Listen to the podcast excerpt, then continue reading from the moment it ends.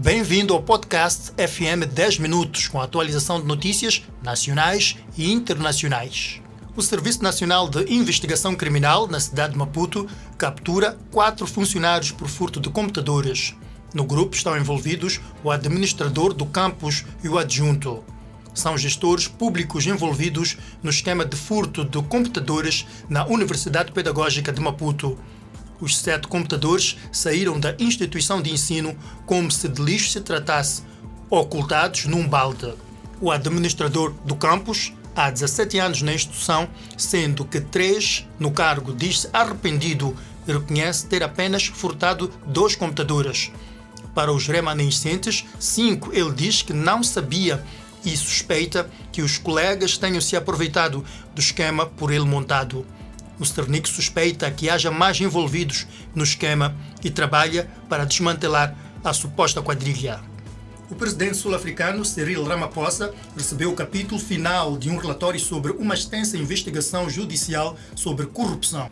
O chefe de justiça Raimundo Zondo entregou a última parte do relatório, supostamente de mil páginas, para Cyril Ramaphosa.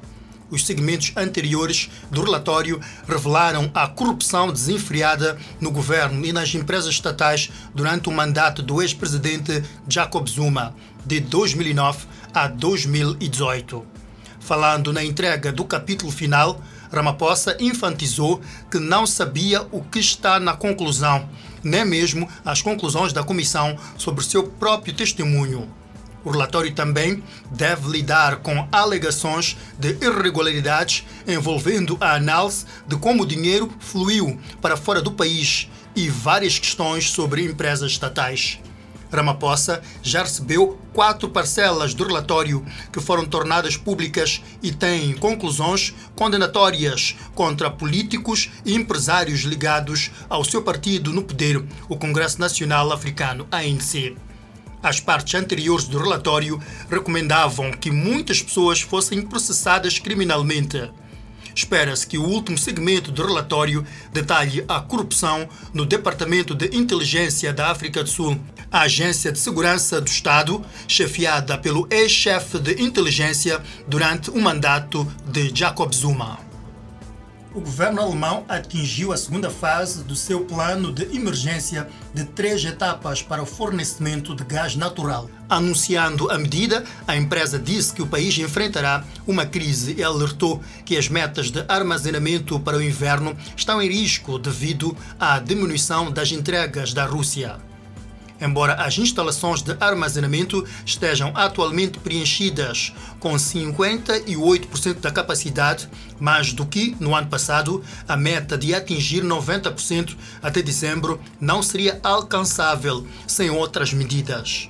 A decisão de elevar o nível para alerta seguiu-se aos cortes nas entregas russas feitas desde 14 de junho e ao contínuo alto preço de mercado do gás. O terceiro e mais alto estágio é o nível de emergência. O governo alemão disse que informou os parceiros europeus sobre a medida com antecedência. Motoristas de caminhão na Argentina realizaram um protesto nacional contra o aumento dos preços do diesel e a escassez como consequência da invasão da Ucrânia pela Rússia. Os motoristas organizavam pequenos protestos há semanas, mas nesta quarta-feira o protesto se espalhou por todo o país, o que bloqueou parcialmente algumas de suas principais rodovias. Os manifestantes também denunciaram postos de gasolina que estão a racionar o combustível e alguns que estão a cobrar em excesso ilegalmente. Nos últimos meses, camionistas em toda a Europa também realizaram protestos semelhantes contra o aumento do custo de combustível. O secretário-geral das Nações Unidas manifestou tristeza pelo terremoto mortífero que atingiu o leste do Afeganistão e que causou a morte de mais de mil pessoas. Fiquei triste ao saber da trágica perda de vidas causada pelo terremoto que atingiu o Afeganistão, alertou António Guterres num comunicado divulgado pelo gabinete do secretário-geral da ONU. Mais de mil pessoas morreram e 1.500 ficaram feridas nesta quarta-feira de madrugada no sismo de magnitude 5.9.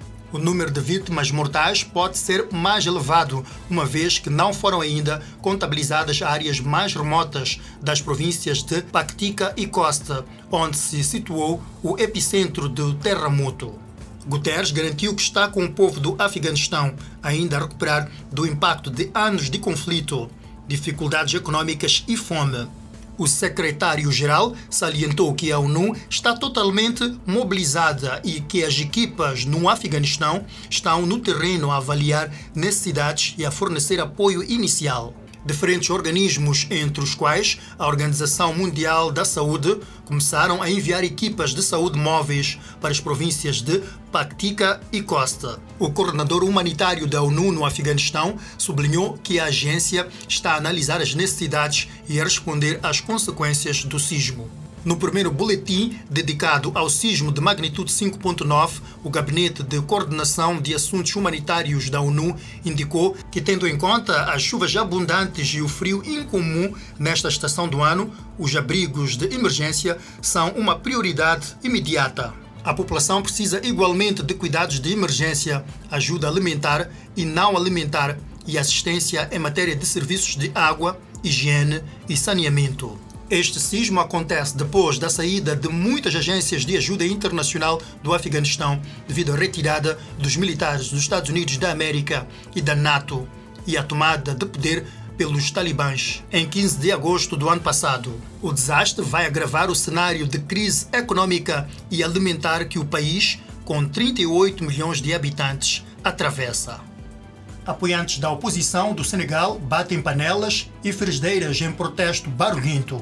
A principal coalizão de oposição do Senegal pediu a seus apoiantes que saíssem às suas janelas, varandas e portas e batessem tampas às 20 horas para sinalizar sua raiva pela desqualificação de sua lista de candidatos na próxima votação. A manifestação ocorreu após protestos de rua na semana passada, que foram proibidos pelas autoridades e se tornaram violentos quando a polícia disparou gás lacrimogênio e canhões de água durante confrontos com manifestantes. O líder da oposição disse que três pessoas foram mortas nos protestos de 17 de junho, um em Dakar e duas na região sul de Casamance. Vários políticos da oposição também foram presos, adicionando combustível à manifestação de quarta-feira. A lista de candidatos da coalizão foi desqualificada da votação de 31 de junho por razões técnicas, de acordo com uma decisão judicial. As tensões aumentaram no Senegal desde que grandes protestos eclodiram no ano passado, depois que o líder da oposição foi preso por acusação de estupro, que ele negou. Muitos acusam o presidente senegalês de tentar eliminar sua concorrência depois que dois principais rivais foram presos por acusações de corrupção em 2015 e 2018. O presidente do Senegal foi levado ao poder em 2012 em uma onda de apoio popular que há muito azedou. Seus dois mandatos terminaram em 2024 e alguns adversários temem que ele tente concorrer novamente uma opção que o mesmo não confirmou nem negou. Equipa médica de Maradona será julgada pela morte da lenda. Um juiz na Argentina ordenou um julgamento após uma investigação sobre a morte de Maradona por problemas cardíacos. O relatório descobriu que seu tratamento nas últimas semanas de sua vida estava repleto de deficiências e irregularidades. O relatório também afirmou que Maradona teria uma chance melhor de sobreviver se recebesse tratamento adequado em um centro médico apropriado. Entre os funcionários acusados está o médico pessoal de Maradona, Leopoldo Luque, que negou a responsabilidade pela morte de Maradona. Homicídio culposo é uma acusação de tirar a vida sem intenção. E, se for considerado culpado, o pessoal médico pode enfrentar até 25 anos de prisão. Ainda não há data para o julgamento. Agora o desporto, o Bayern de Munique completou a tão esperada contratação do atacante senegalês Sadio Mané. O Bayern, que conquistou o décimo título consecutivo na Liga Alemã na temporada passada, teria concordado em uma transferência no valor de cerca de 40 milhões de euros, incluindo complementos para o jogador de 30 anos, que tinha mais um ano de contrato com o Liverpool. A opção para mim foi a melhor embora eu tivesse outras ofertas. Mas para mim, acho que o Bayern de Munique é o clube certo e o momento certo para eu seguir em frente, disse Mané durante sua apresentação oficial. O jogador de 30 anos deixa Liverpool após 269 jogos, tendo marcado 120 golos em todas as competições, um desempenho que ajudou o clube inglês a conquistar o título da Liga dos Campeões em 2018-2019 e a taça da Premier League uma temporada depois. O jogador senegalês tornou-se a terceira contratação do Bayern de Munique para a próxima temporada. Por hoje tudo, pode atualizar-se com mais informação logo mais no Fala Moçambique, quando forem 19 horas e 45 minutos. Até lá, fique bem